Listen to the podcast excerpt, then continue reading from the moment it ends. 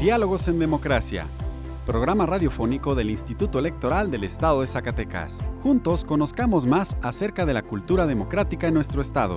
Escúchanos todos los miércoles a las 4.30 de la tarde por el 97.9 de FM del Sistema Zacatecano de Radio y Televisión.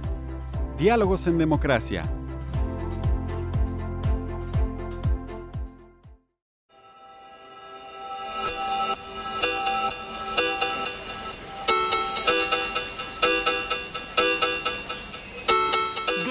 En Democracia.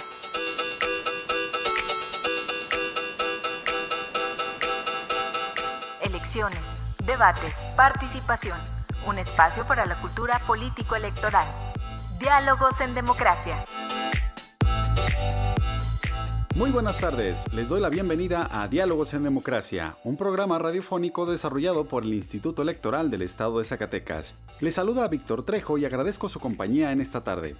Hoy tendremos para ustedes información importante respecto al proceso electoral local en Zacatecas. Para esto, tendremos una entrevista con la maestra Elia Olivia Castro Rosales, quien es consejera electoral del Instituto Electoral del Estado de Zacatecas. También te presentamos unas breves noticias electorales. Ahora vamos a escuchar nuestra primera sección de efemérides.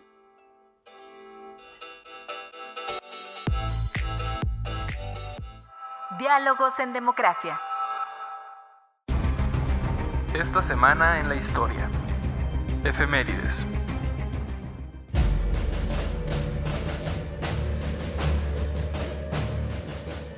Efemérides. 14 de diciembre de 1859.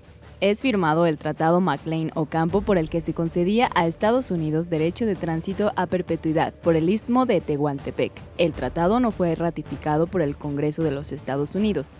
15 de diciembre de 1883. El presidente Manuel González expide la Ley de Colonización y Compañías Deslindadoras.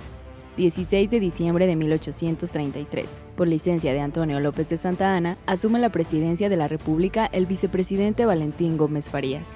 17 de diciembre de 1857. Es proclamado el Plan de Tacubaya, con el que los conservadores pretenden derogar la Constitución de 1857. 18 de diciembre de 1860. Benito Juárez García asume la presidencia de la República con carácter de interino.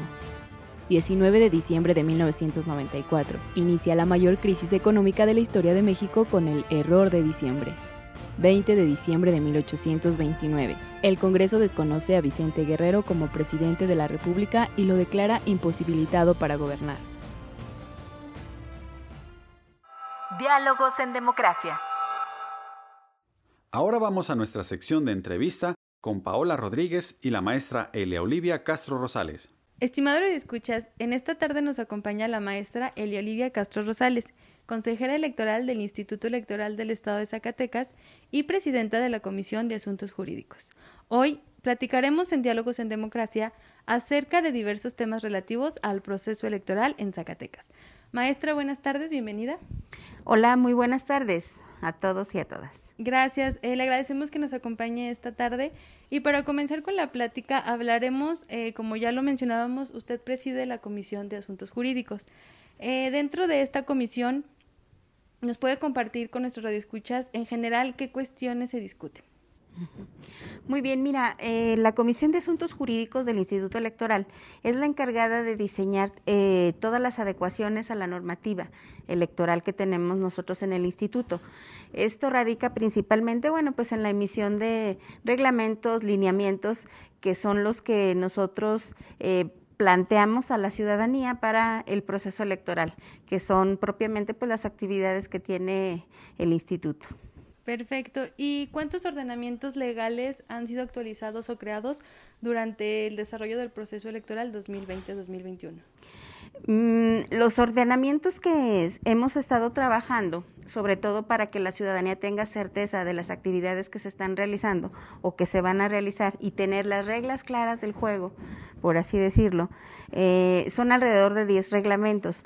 Eh, tenemos ya emitido el reglamento de precampañas, el de candidaturas independientes, el de administración de los recursos del instituto, así como el de oficialía electoral y su manual. También eh, ya adecuamos lo que es el reglamento de quejas y denuncias. Importante destacar de este ordenamiento, Bueno, pues que ya está implementado el procedimiento especial sancionador que atenderá los casos de violencia política contra las mujeres. Perfecto. Y pues adentrándonos más en el tema eh, del proceso electoral, el pasado lunes 7 de diciembre de 2020, en sesión extraordinaria el Consejo General se aprobó el reglamento que aprueba la propaganda electoral de este proceso electoral, así como se aprobaron las modificaciones al registro de candidatas, candidatos, coaliciones y candidatos independientes. Eh, consejera, acerca de la propaganda electoral, eh, un punto importante eh, fue que los aspirantes se abstengan a realizar cualquier tipo de violencia contra las mujeres, ya sea calumnia, discriminación, estereotipos. ¿Podría comentarnos acerca de esto? Sí, mira, los ordenamientos que el pasado 7 de diciembre aprobó el Consejo General consisten básicamente en lo que es la propaganda electoral, el, acceso a los medios de comunicación impresos y también el registro de candidaturas. Ordenamientos que son importantísimos. que queremos resaltar algo muy importante también aquí.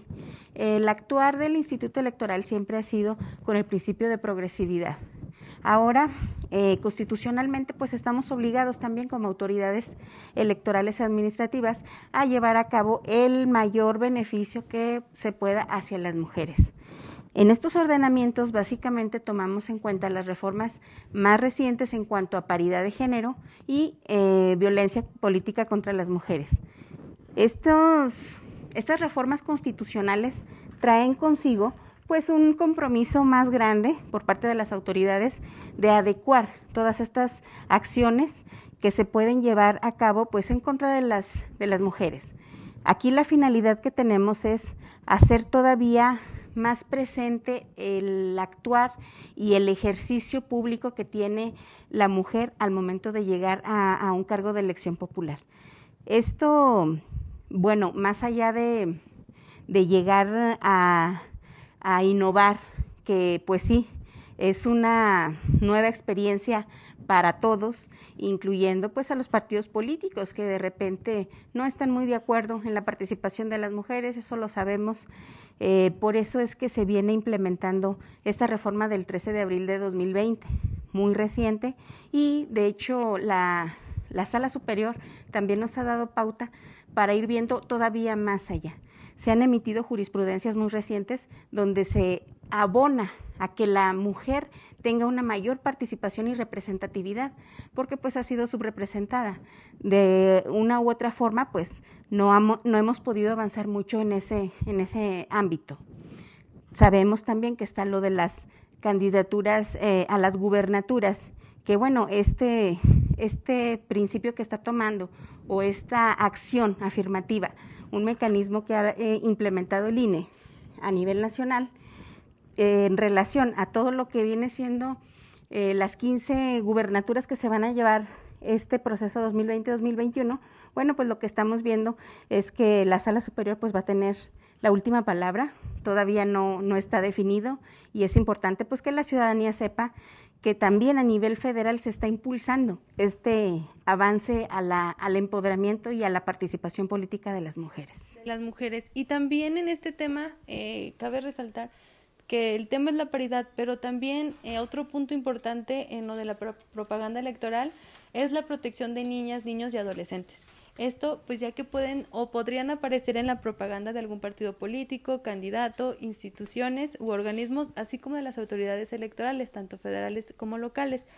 Usted, eh, dentro de, la sesión y como presidenta de la Comisión de Jurídicos, hizo referencia a un manual de protección para las niñas, niños y adolescentes. ¿Podría explicarnos qué función tiene este manual y dónde podremos eh, checarlo, conocerlo?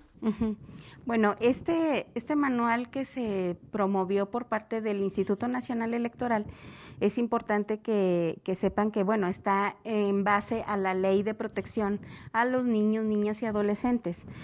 Es sobre todo para que cuiden mucho el momento en que vayan a, a promover en campañas electorales o precampañas electorales que inician ahora el 23 de diciembre el uso o el, la imagen de niños, niñas y adolescentes. Esta parte, bueno, pues ya está regulada para que también se atienda por parte tanto de partidos políticos federales y a nivel local.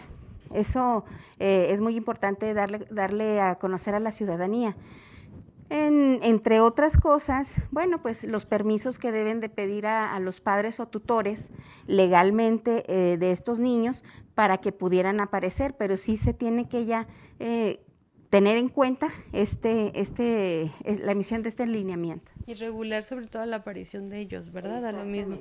Eh, consejera, pues también eh, se vive hoy en día una contingencia sanitaria que ha afectado a todo el mundo, no solamente a países o a estados, sino a todo el mundo.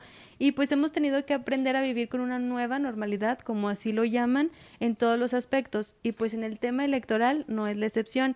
Hay, eh, habemos varios estados que estamos en, o que nos encontramos en un proceso electoral y se ha tenido que hacer varias modificaciones para que se lleve a cabo las elecciones, sobre todo cuidando eh, y teniendo, este, buscando, eh, como siempre se ha, buscado, eh, que los ciudadanos tengan la confianza hacia las instituciones y de igual forma que las instituciones cuiden al, a los ciudadanos.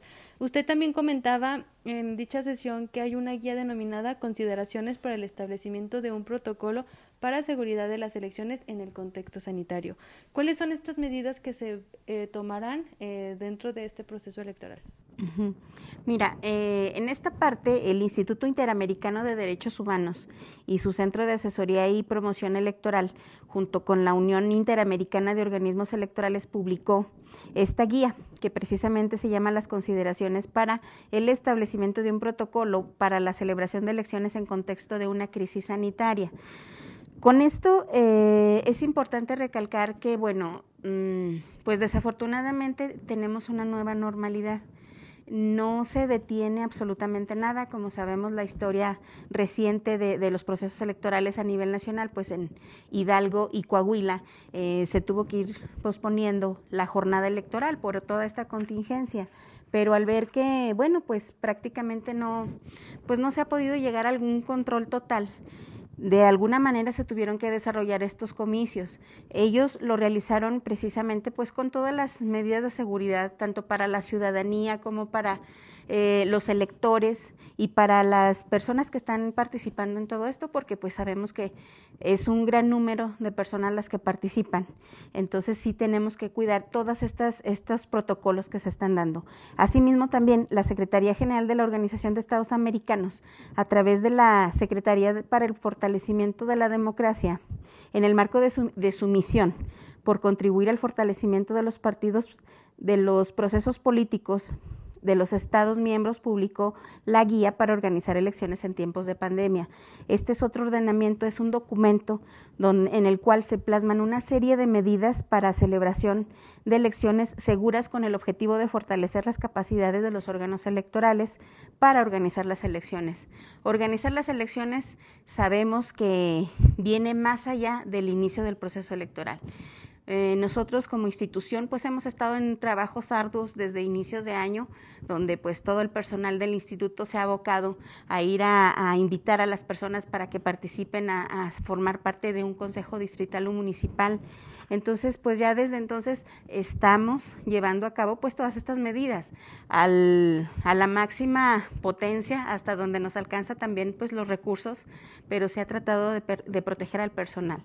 Entonces, no, no es óbice de que para la jornada electoral pues se tendrá que echar a andar un gran este, procedimiento logístico donde tengan muy, muy bien determinado cuál va a ser el paso a paso que tengan que dar tanto CAES como supervisores, toda la gente que anda en campo, este, el mismo personal del instituto y los eh, funcionarios de las mesas directivas de casilla, así como brindar la mayor seguridad a los electores para que participen.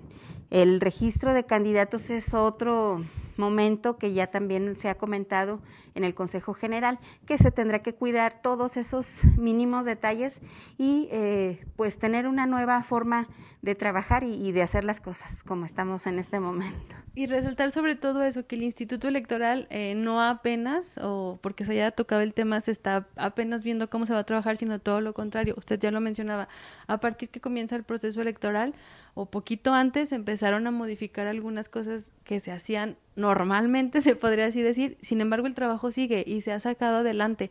Y pues sí resaltar eso, que como ya lo mencionaba, tanto se cuida el personal del instituto como el electorado afuera. Entonces esto es una tarea junta, pero que se cuidan las ambas partes, ¿no? Sí, y si me permites también, Paola, eh, agregar un poco, eh, en fechas recientes, a finales de octubre, pues se llevaron a cabo las entrevistas para, eh, para personas interesadas en participar como consejeros y consejeras distritales y municipales.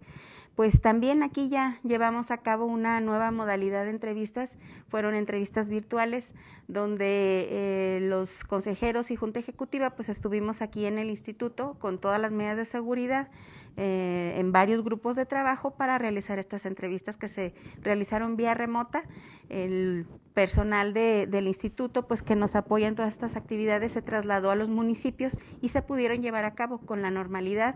Y este, pues creo que ha sido una experiencia también importante y que también nos va dando pauta a cómo eh, podemos estar desarrollando estos trabajos, porque un proceso electoral es muy difícil de frenarlo por primera ocasión en la historia pasó con Hidalgo y Coahuila, pero aún así, pues fueron solamente unos meses y se tuvo que llevar a cabo la jornada electoral.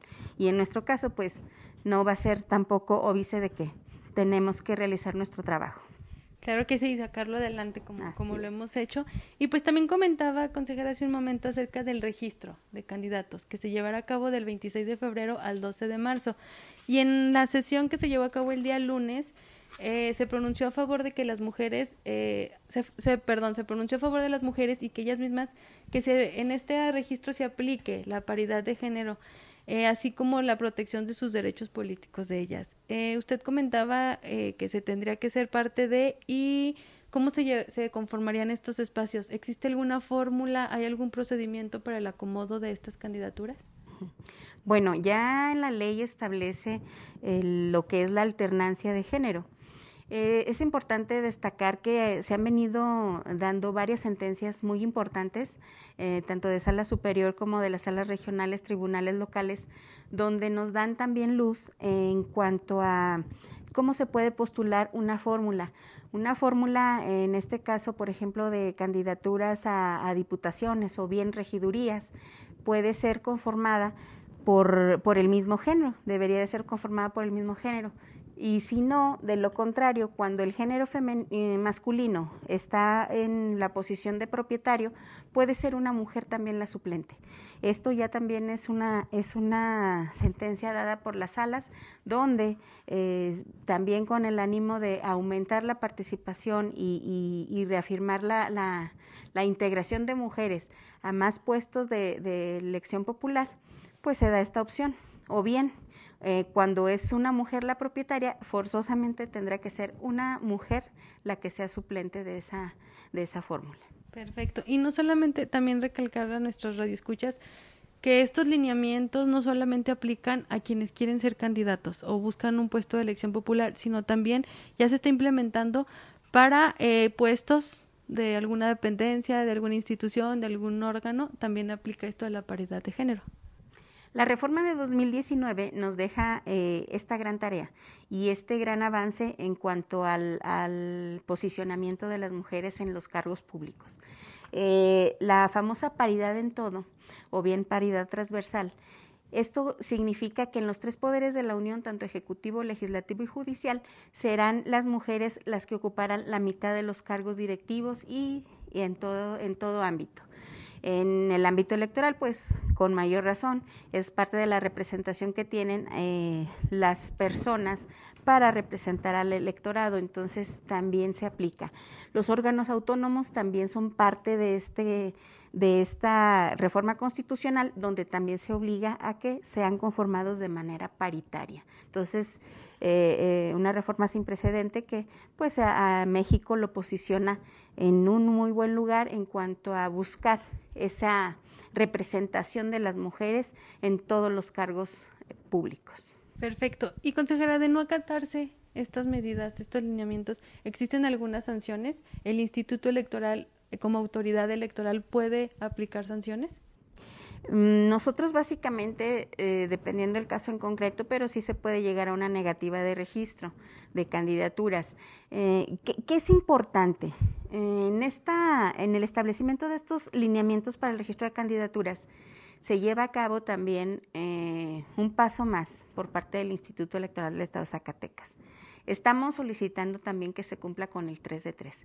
El famoso 3 de 3 que es que, los, mm, las personas no hayan incurrido en violencia doméstica, en, ya sea en el ámbito público privado, o bien también que hayan este, que sean morosos en las cuestiones alimenticias. Esa es una parte también importante que todos deben de, tener el cuidado, pues, de no, de no incurrir en este tipo de violencias.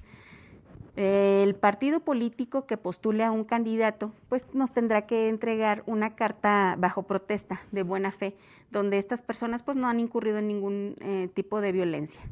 Se está cuidando mucho, se está dejando una parte muy importante eh, dentro de la normatividad electoral para la protección de, de la violencia contra las mujeres en razón de género.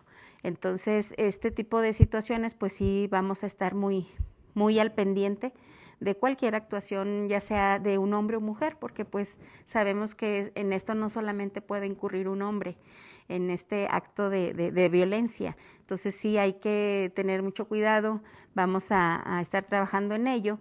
Y por parte de la Dirección de Paridad entre los géneros, como ya sabemos, el instituto pues es pionero en siempre eh, respaldar los derechos de las mujeres. Está llevando a cabo varios protocolos y varias información que se le dará a conocer a la ciudadanía para que también las que las interesadas en participar en política pues saben que tengan un respaldo en las instituciones que se encarga, nos encargamos de esto. Perfecto. Y consejera, pues por último, eh, ¿cuáles son o serán algunas de las actividades en puerta que están para este proceso electoral? Como lo comentábamos ya desde septiembre, comenzamos con el proceso electoral y pues hay mucha actividad. Sí, pues ahorita en estas fechas estamos por recibir, ya se abrió el periodo para recibir las solicitudes de coaliciones. Eh, las, los partidos políticos interesados en realizar este, esta actividad, bueno, pues están en el, en el término, están en tiempo para presentar su solicitud y a partir del 23 de diciembre pues comienzan las precampañas. También está la actividad de recibir a los, mm, bueno, ya terminó lo que es la solicitud para ser candidato independiente, están ahorita recabando o terminando de entregar su documentación para saber con cuántos candidatos independientes contaríamos. Y pues así son muchísimas actividades, también en el área de sistemas, pues está trabajando todas las cuestiones para el, el PREP, eh, ya inició con, la instalación del Comité Técnico del, del, Programa de Resultados Electorales Preliminares. En la Dirección de Organización Electoral, pues están también trabajando todo lo de que es la documentación electoral, ya este, aprobada por el INE, que es la, la documentación sin emblemas. Y bueno, en, en infinidad de actividades que, que el instituto pues en todas sus áreas eh, tiene, esta, tiene este movimiento y esta responsabilidad de, de sacar adelante. Perfecto, consejera, pues le agradezco mucho que nos haya acompañado esta tarde, como siempre, con temas muy importantes. Y pues siempre eh, dejando en alto que el Instituto Electoral del Estado de Zacatecas sigue trabajando aún con esta nueva normalidad, como ya lo mencionábamos, y pues que siempre cuidando que se lleve a cabo eh, el proceso electoral de forma honesta y pues transparente, como son las elecciones. Por último, ¿algún mensaje que desee compartir a nuestros radioescuchas? No, pues agradecer mucho a la ciudadanía toda la confianza que siempre han tenido con el Instituto Electoral del Estado de Zacatecas, eh, enfocado ahora eh, muy, de, manera muy importante en, en, avanzar, en dar un gran avance en la participación política de las mujeres. Nos interesa esa parte que se está dando la normativa, se está dando eh, las reglas para que puedan participar, pero falta ahora que se avienten, que, es, que se animen a participar. Es importante que formemos parte de las decisiones y de las políticas públicas que, se diseñan en todos los ámbitos. Entonces, ojalá y, esto sirva para que la ciudadanía tenga esa confianza de participación y pues que no nos dejen solos, que nos apoyen ahora que empieza ya la actividad fuerte en cuanto empiecen la contratación de CAES a buscar a las personas para que sean funcionarios de casilla. Ojalá y tengamos esa, esa participación también, porque pues se requiere. Un proceso electoral nos involucra a todos y no solamente a las autoridades electorales. Entonces, eh, de mi parte es, me da mucho gusto, gracias por el espacio y agradezco mucho la atención de todos los que nos escucharon el día de hoy. Le agradezco mucho, nos acompañó esta tarde la maestra Olivia Castro Rosales, quien es consejera del Instituto Electoral del Estado de Zacatecas. Muchas gracias y hasta la próxima. A ti, gracias, que estén muy bien. Diálogos en Democracia. Quienes residen en el extranjero pueden votar en la elección de la gubernatura y solo necesitan seguir tres pasos. Primero, tener su credencial para votar vigente. Si está vencida o no la tienen, pueden tramitarla en la embajada o consulado más cercano. Segundo, registrarse en votoextranjero.ine.mx y elegir la modalidad de voto postal o electrónico por Internet. Tercero, ejercer su voto. Si tienes familia en el extranjero, avísales. Zacatecas está donde estás tú. Instituto Electoral del Estado de Zacatecas. Diálogos en Democracia. Ahora vayamos a escuchar unas breves noticias electorales. Breves electorales. El pasado sábado 12 de diciembre se llevó a cabo el diálogo sobre el voto de las y los zacatecanos residentes en el extranjero, donde participaron el Instituto Electoral del Estado de Zacatecas, el Instituto Nacional Electoral, el Consejo de Federaciones Zacatecanas, un organismo que agrupa a federaciones, organismos y clubes de migrantes zacatecanos que radican en los Estados Unidos de América. Durante este diálogo se trataron los temas de credencialización en el extranjero, registro a la lista nominal de electores residentes en el extranjero y modalidades de votación. Este 12 y 13 de diciembre, el Instituto Nacional Electoral, INE, aplicó el examen que busca medir los conocimientos, habilidades y actitudes de las personas que aspiran a desempeñarse como supervisores y supervisoras asistentes electorales y capacitadores asistentes electorales en las 32 entidades. En las dos fechas programadas se contempló una asistencia de 224.641 aspirantes con derecho a examen en 675 sedes programadas. La selección de supervisores asistentes electorales y capacitadores asistentes electorales es una de las actividades más relevantes que lleva a cabo el INE en virtud que dichas figuras son las encargadas de visitar y capacitar a partir de febrero del año próximo a millones de ciudadanos y ciudadanas que resultan insaculados para desempeñarse como funcionarios y funcionarias de las mesas directivas de casilla que se instalarán en la jornada del 6 de junio, en lo que será la elección más grande de la historia de México. Para conocer más de las actividades del proceso electoral en Zacatecas, te invitamos a seguir nuestras redes sociales. Diálogos en Democracia.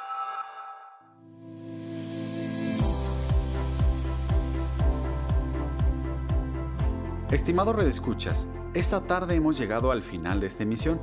Agradecemos su compañía y les invitamos para que nos vuelvan a escuchar el próximo miércoles. Agradecemos también al Sistema Zacatecano de Radio y Televisión y en especial a su directora Teresa Velázquez por el apoyo para la difusión de este programa. Les invitamos a visitar nuestros perfiles en redes sociales. Se despide de ustedes Víctor Trejo, agradeciendo la colaboración de Paola Rodríguez, Carolina López y Horacio Rodríguez. Muchas gracias y hasta la próxima. Programa producido por el Instituto Electoral del Estado de Zacatecas. Diálogos en Democracia.